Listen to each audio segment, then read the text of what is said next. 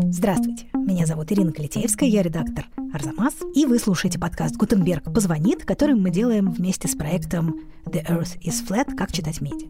Это подкаст о том, как новые изобретения в сфере медиа, то есть э, общения между людьми, влияют на самые разные стороны жизни, часто совершенно неожиданные. И сегодня мы продолжим разговор о книгопечатании, а конкретно поговорим о том, как книгопечатание повлияло на судьбу английских ведьм. Эта история началась в ноябре 1589 года в английском местечке, которое называется Warboys, в семье Эсквайра по фамилии Трокмортон. У его дочери Джейн, которой был 10 лет, вдруг начались очень странные припадки. То она подолгу громко чихала, то потом вдруг погружалась в абсолютный транс, то ее тело начинало раздувать и как-то вспучивать то ее начинало трясти с такой силой, что никто не мог ее удержать. Иногда ее конечности начинали по очереди дрожать, трястись. Сначала ноги по очереди, потом руки по очереди, потом все это доходило до головы. В общем, э, все это продолжалось на протяжении очень долгого времени. Приступы продолжались подолгу, довольно часто возобновлялись, и посмотреть на нее стали приходить соседи. И однажды э, зашла в ее комнату пожилая женщина по имени Элис Сэмюэл. Увидев ее, Джейн вдруг закричала, что Эль Сэмюэл ведьма, потому что она очень похожа на ведьму, как никто другой. И особенно Джейн настаивала, чтобы убрали черную мохнатую шляпу Элис, потому что она не могла на нее смотреть. Поскольку Джейн не помогали никакие лекарства, которые прописывали ей доктора, появилось подозрение, что дело действительно в колдовстве. Затем заболели и все четыре сестры Джейн – и все они указывали на Элис Сэмюэл и обвиняли ее в том, что она ведьма, и что это она их заколдовала и наслала на них это страшное заболевание. В начале весны в гости к Трокмортонам приехала леди Кромвель, кстати, бабушка Оливера Кромвеля. Она ножницами отрезала прядь волос Элис Сэмюэл для того, чтобы эту прядь могли сжечь, потому что это должно было ослабить ведьминскую силу Элис. В ту ночь леди Кромвель мучилась кошмарами и проснулась больной. Прошло два года, и леди Кромвель умерла. Смерть ее связали с этими событиями, и именно тогда несчастная Элис Сэмюэл предъявили обвинение в колдовстве, а заодно ее мужу и ее дочери. Элис то давала признательные показания, то от них отказывалась, то обратно признавалась, но в конце концов на суде и ее, и ее родных таки признали виновными, припомнив, в частности, слова, которые Элис якобы сказала леди Кромвель, когда та отрезала ей э, прядь волос. Она сказала, мадам, зачем вы со мной так поступаете? Я же пока что не причинила вам никакого вреда. В общем, в конце концов, всех троих, а, всех членов семьи Сэмюэл повесили.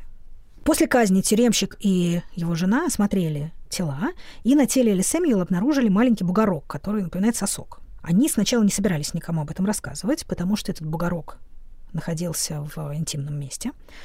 Но в конце концов решили, что скрывать такое важное обстоятельство нельзя, и все-таки выставили тело на показ. Все эти события были подробнейшим образом описаны в памфлете, который напечатали в Лондоне вскоре после казни. Называлась эта книга очень длинно.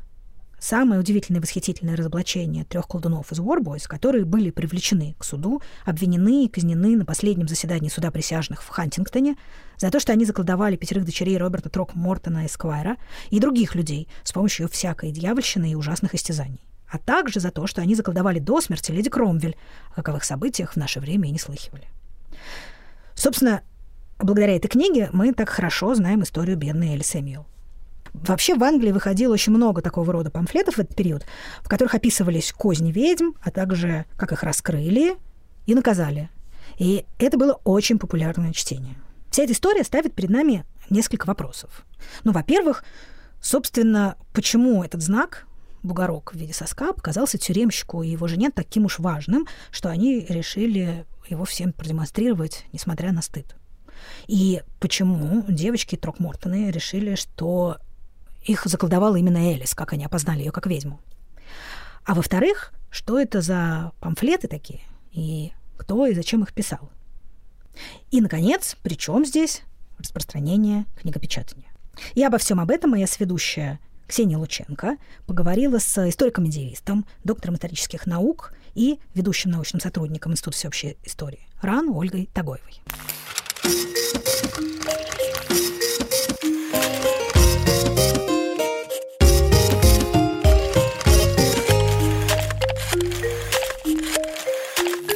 Ольга Игоревна, что это были за тексты?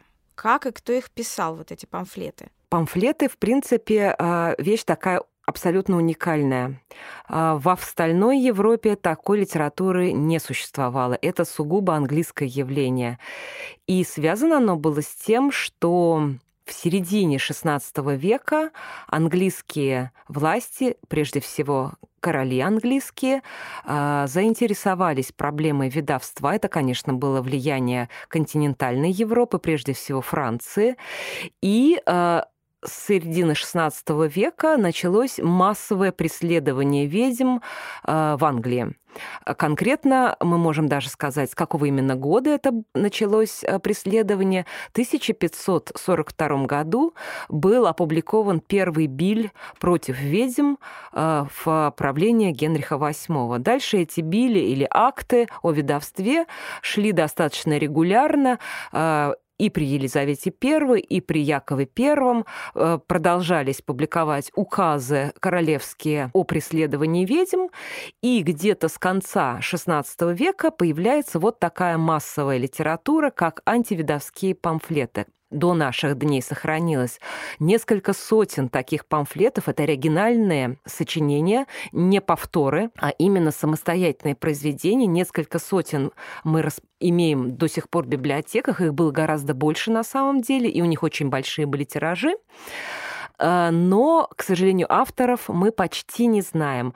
Только некоторые ставили свои имена на титульном листе, и откуда происходили эти авторы, были ли они судьями, или это были королевские чиновники, или это были какие-то интеллектуалы английские, или это были просто сами книгопечатники, мы сказать точно не можем, но мы почти всегда знаем э, имена именно издателей, потому что, конечно, на титульном листе мы можем найти фамилию книгопечатника и даже посмотреть по его записям, если они сохранились, какое количество того или иного памфлета он напечатал в тот или иной год. А каким было содержание? Что заставляло массового читателя Но так э, активно читать эти памфлеты? В большинстве своем такие памфлеты в своей основе имели реальные судебные дела. Это очень любопытный феномен, тоже чисто английский, когда у нас в большинстве случаев нету самих судебных дел, не сохранились материалы самих процессов, но зато у нас есть вот эти памфлеты, которые очень часто писались практически вот сразу после окончания процесса. Это вольный пересказ заседание суда. То есть практически это был журналистский репортаж. Конечно, это почти журналистский репортаж в большинстве случаев. Поэтому он рассчитан был на массового читателя, отсюда простой язык и без всяких там э, углублений в теорию, да, кто такие ведьмы, что об этом писали авторитетные авторы в средние века. Вот этого всего мы в памфлетах не найдем как То правило. мы можем так э, утверждать даже смело, что у истоков англосаксонской журналистики стояли репортажи с антивидовских процессов. Ну, мы, конечно, не можем так сказать прямо вот честно-причестно и твердо-притвердо, но а, факт остается фактом. В Англии сначала появляются вот эти памфлеты, а уже затем появляется периодическая печать в том зачаточном ее состоянии, а, о котором мы вообще можем говорить о периодической печати для нового времени. То есть первая газета английская, лондонская «Куранты» начинает выходить в 1620 году. Памфлеты к этому времени уже вовсю-вовсю печатаются и распространяются по всей стране, по всему королевству. Но самое интересное это то, что вот эти самые куранты имели право публиковать сведения только о том, что происходит за границами королевства для печати существовал запрет на описание внутри, внутренних проблем до 1640-х годов. Но когда запрет на рассказ о внутренних событиях страны был снят, то в газетах тоже начали печататься такие же материалы о прошедших процессах. Но памфлеты все равно были, я бы сказала, гораздо более популярны и гораздо большую аудиторию охватывали, потому что все-таки газеты, они в Лондоне, но оставалась еще огромная территория э, всего королевства, а памфлеты ходили повсюду.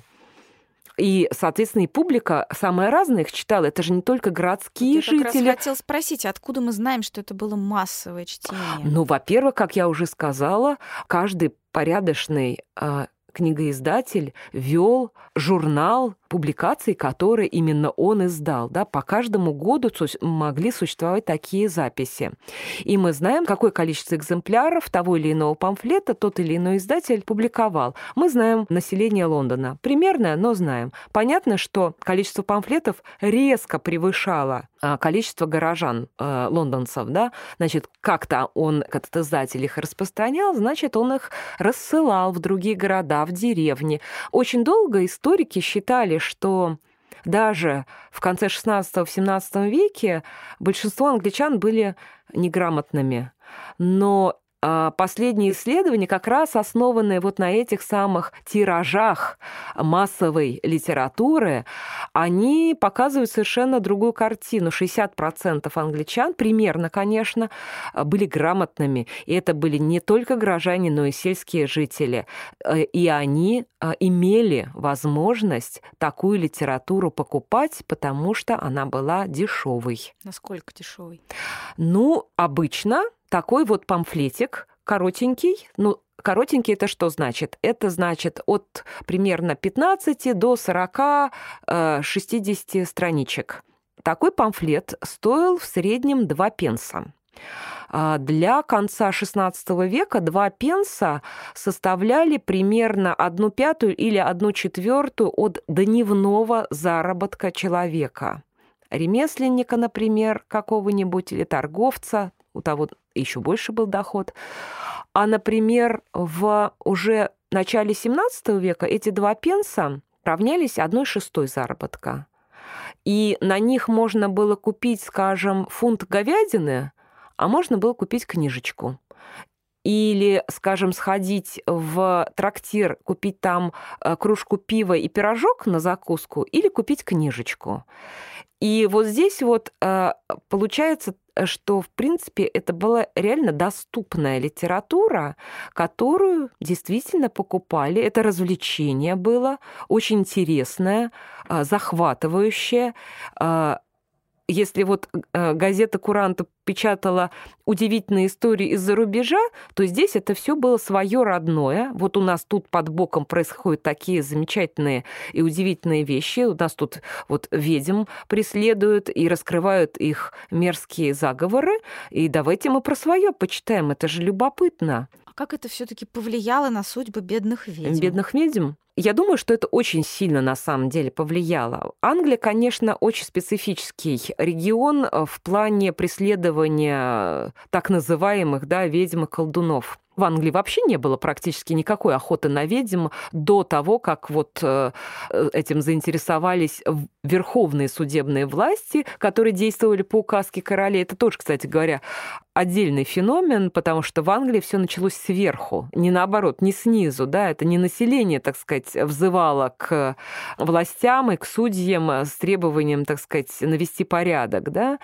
Все эти люди которых потом назвали ведьмами и колдунами, они существовали. Они жили себе преспокойно в своих там городках, деревнях и являлись, скажем, э, акушерками или знахарками, которым совершенно спокойно все обращались за медицинской помощью, несмотря на наличие уже профессиональных врачей. Но профессиональный врач — это дорого, а своя родная бабуля, живущая на краю деревни, которая отлично разбирается в травах, она доступна. И она вот тут рядом. Зачем же ехать в город, искать там какого-то неизвестного эскулапа, когда вот есть э, гораздо ближе человек, который может помочь.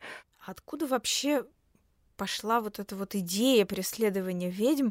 Почему английские власти были так заинтересованы в этих преследованиях? В основном исследователи связывают этот интерес английских властей к проблемам колдовства с фигурой одного конкретного человека, короля Якова I, да, который вот наследовал Елизавете I. А Яков I не просто интересовался абы как э, колдовством, он э, сам написал трактат о том, что такое колдовство, кто им занимается, какие есть категории ведьм, так называемая демонология в форме диалога.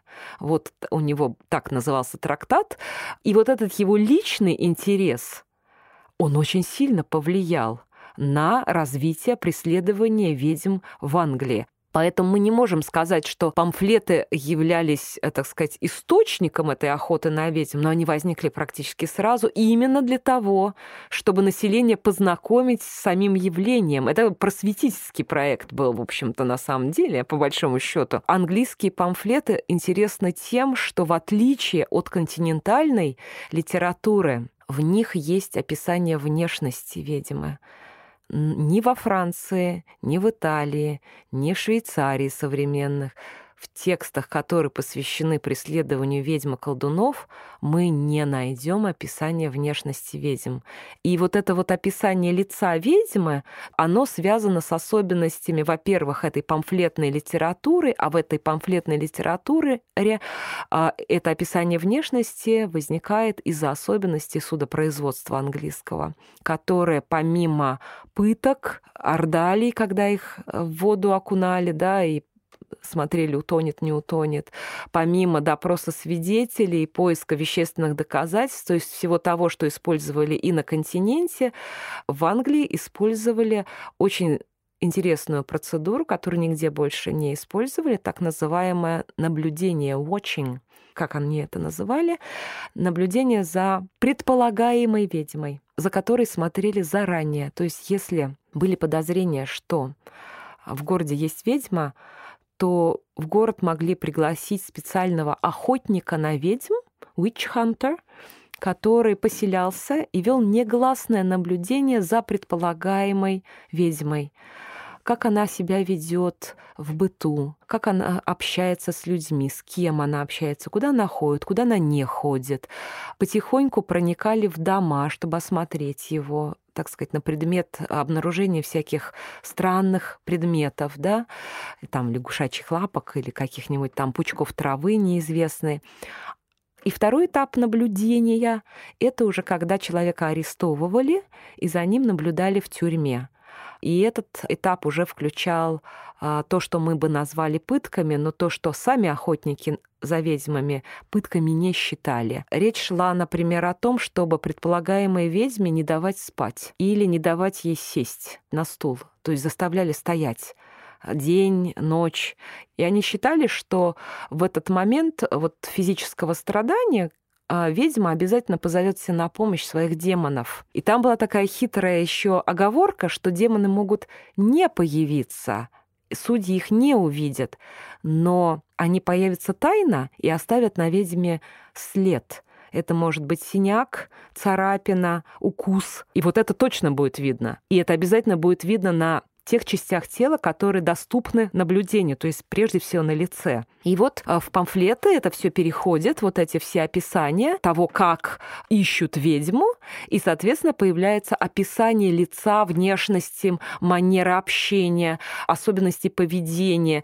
Люди это читают, и они начинают смотреть по сторонам совершенно другими глазами. Они выискивают этих людей. То есть это начинается уже, скажем так, я бы не назвала это массовой истерией, но что-то близкое к этому, когда в каждом встречном человек начинает подозревать э, другого, да, вот э, связанного с дьяволом.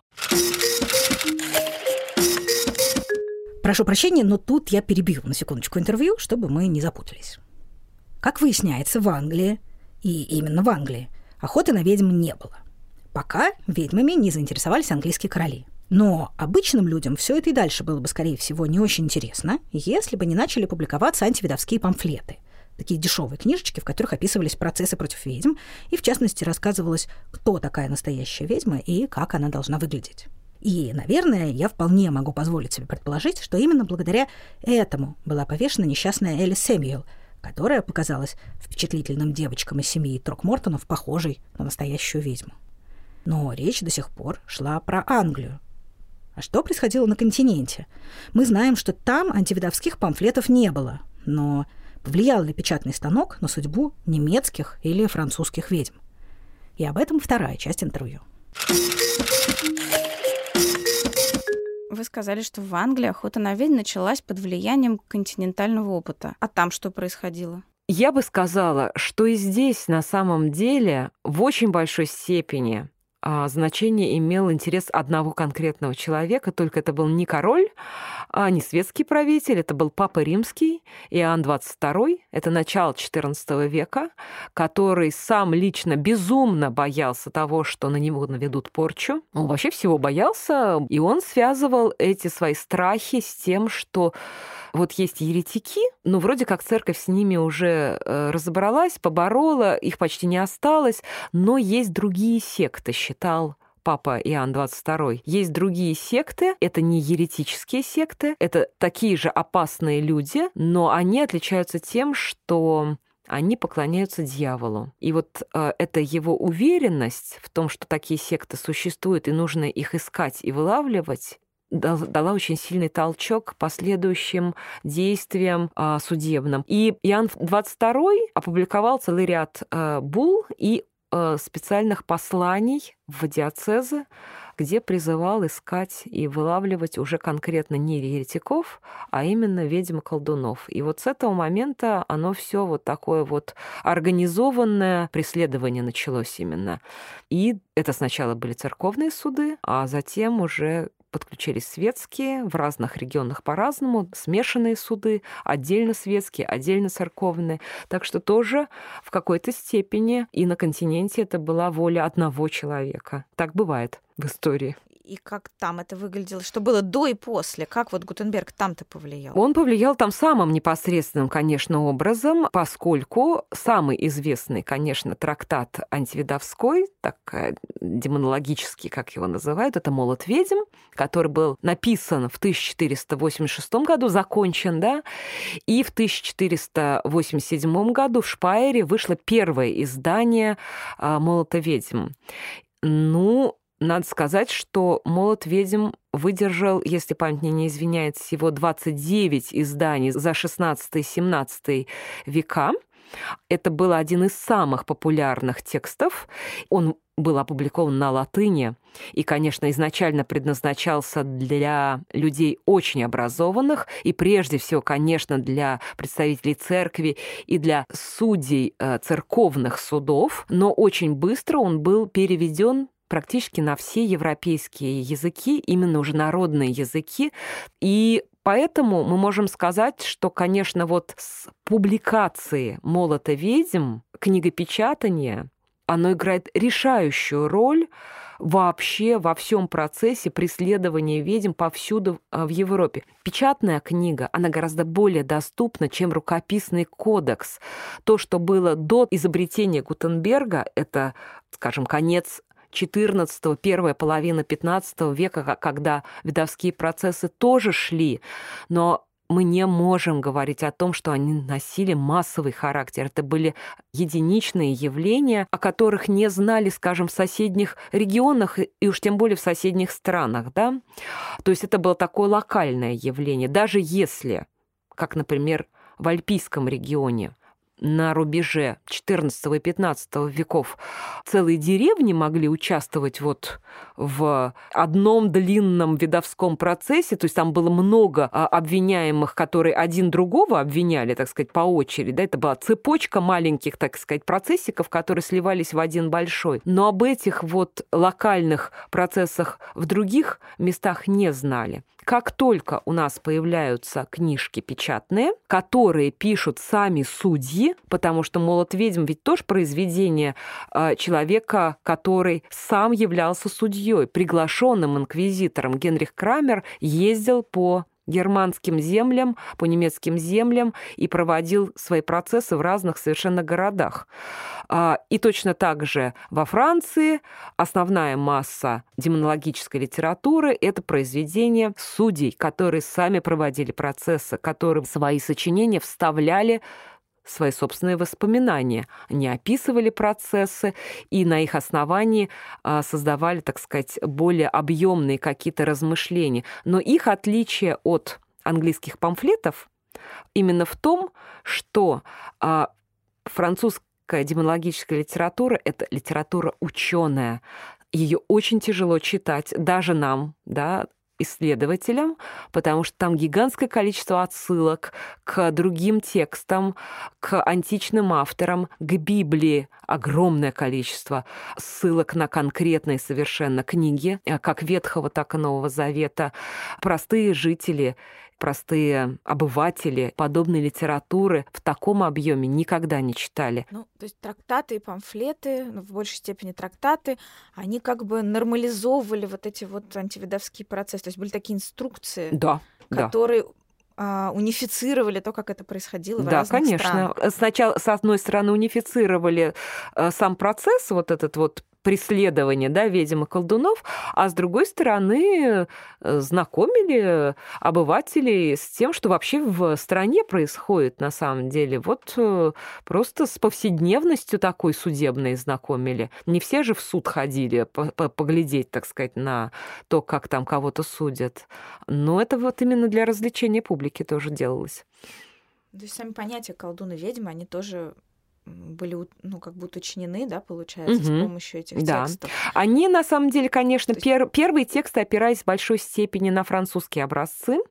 Ну, скажем, а, очень многие авторы английские как раз а, конца XVI века, они цитируют очень много Бадена. Жан Бадена, французского демонолога, и судья он был, кстати говоря, тоже, его вот трактат э, «Демономания колдунов». А, но в памфлетах такого нету, и они просто рассказывают именно пересказывают материалы дел. Но понятие ведьма и колдун, конечно, они там присутствует, и это именно определение, кто такая ведьма. Это женщина, которая заключила договор с дьяволом.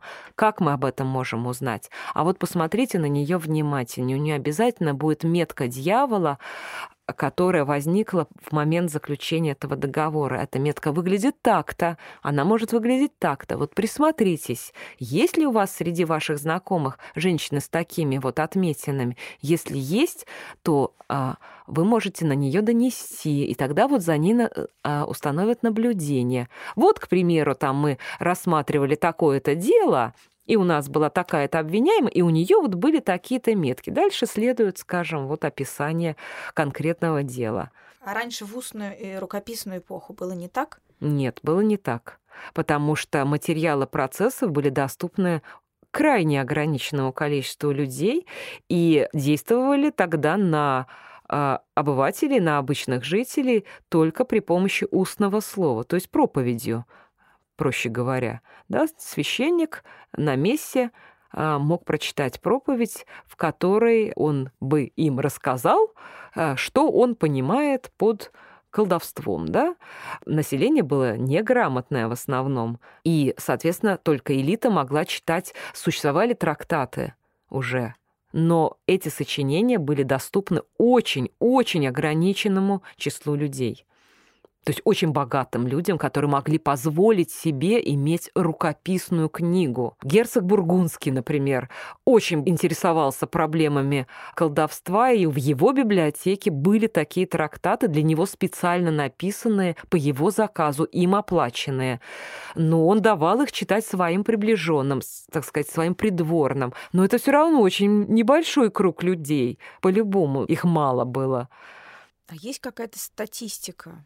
Вот Статистика дело сомнительное. Выросло это число антивидовских процессов или сколько ведьм в каких-то странах было казнено? Есть ли какая-то зависимость вот с этим распространением печатных инструкций? Считается, что распространение молота ведьм, самого, так сказать, первого трактата, который был именно напечатан, да, и именно в печатном виде распространялся по Европе, считается, что от использования молота ведьм а, пострадало 60 тысяч человек. То есть они были казнены. Пострадали в смысле, они погибли. Но статистика в отношении средних веков и даже раннего нового времени это дело неблагодарное на самом деле. Мы не можем быть уверены в том, что мы знаем обо всех процессах. У нас не все документы сохранились. Вот в Англии, например, у нас не сохранились э, сами судебные материалы. Да, у нас есть только памфлеты. По ним нельзя сказать, сколько людей было казнено. Цифры называются разные, но они э, всегда очень условны. Кроме того, очень часто они зависят от политической ангажированности того или иного автора. А можно ли как-то, может быть, провести сравнение, что происходило с ведьмами в тех странах, где были памфлеты и трактаты, и где они не получили по какой-то причине распространения?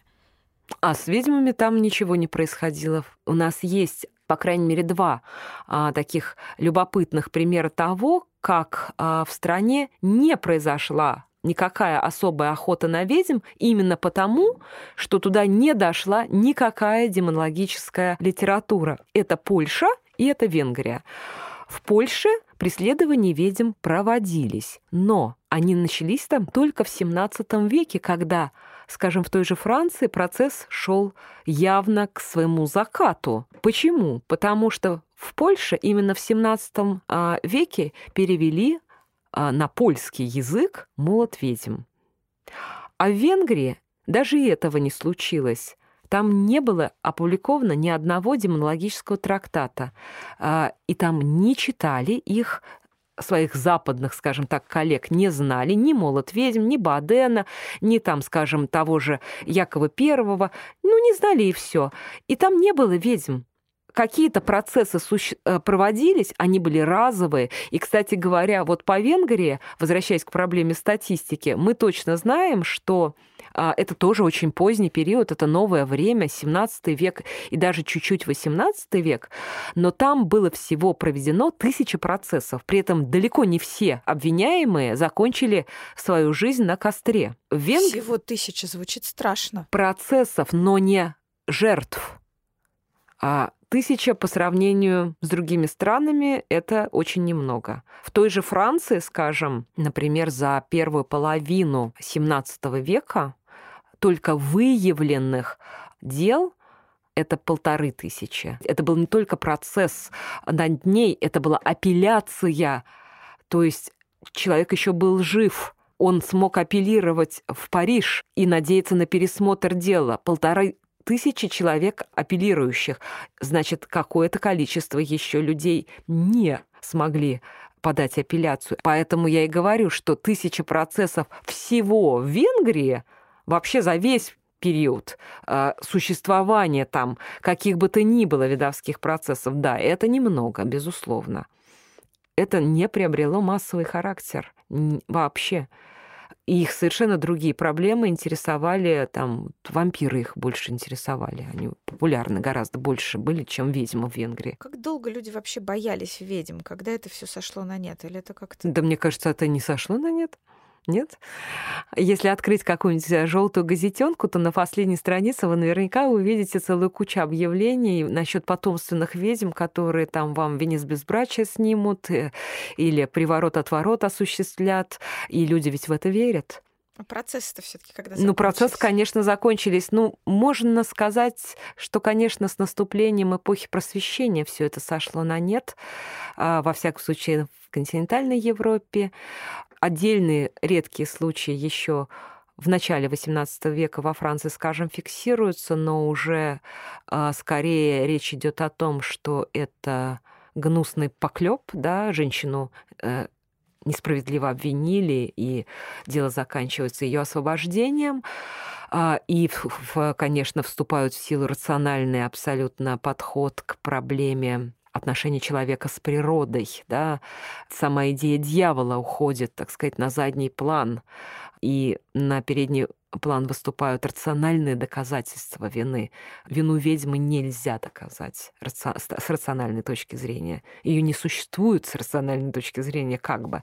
И в Англии, как я вот уже сказала, Последние процессы — это 30-е годы XVIII века. После этого все а, прекращается. И, собственно говоря, поток литературы видовской а, к началу XVIII века здесь резко снижается. Все идет, так сказать, к закату. И, наоборот, множится уже сочинение такого скептического характера, и они получают большое распространение, когда авторы высказывают э, сомнения в том, что ведьмы вообще существуют. Ну, то есть получается, что благодаря изобретению Гутенберга у нас не только, как это принято считать, распространяются идеи просвещения, знаний, научного прогресса, но и с той же скоростью а, жестокость, страхи, суеверие, мракобесие. Конечно. Но при этом с него началось, и благодаря ему же... И закончилось. И закончилось. Безусловно. Безусловно. Спасибо вам большое, Ольга Игоревна. Пожалуйста.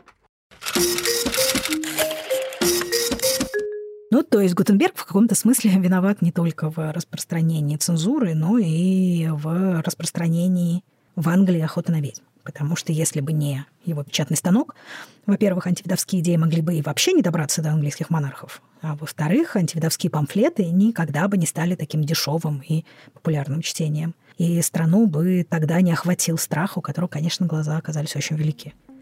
И на этом мы оставим в покое Гутенберга и перепрыгнем сразу же в XIX век, чтобы выяснить, какие неожиданные вещи можно делать с помощью фотографии. Если вам понравился этот выпуск, то имейте в виду, что на сайте Арзамаса в приложении «Радио Арзамас» есть целых два курса Ольги Тагоевой. Один называется «Преступление и наказание в средние века», а второй «Жанна Дарк. История мифа». Я Ирина Клитеевская. Вместе со мной над подкастом работали Ксения Лученко, редактор Дмитрий Перевозчиков, студия «Резонант Артс», расшифровщик Иван Воловик, фактчекер Михаил Трунин, звукорежиссер Николай Антонов и композитор Алексей Зеленский. Кроме того, в подкасте использована музыка композитора Ли Роузвера, которая называется «Thought Bubbles». И мы благодарим Станислава Кувалдина, а также Алексея Пономарева и Филиппа Цитко за подсказки и помощь. Подкаст подготовлен в рамках проекта «The Earth is Flat. Как читать медиа», реализуемого Гёте-институтом в Москве и порталом Кольта.ру при поддержке Европейского Союза. Следующий эпизод подкаста «Гутенберг позвонит» появится здесь через неделю, но уже сейчас весь подкаст целиком можно послушать в приложении «Радио Арзамас». Скачивайте его в App Store и Google Play.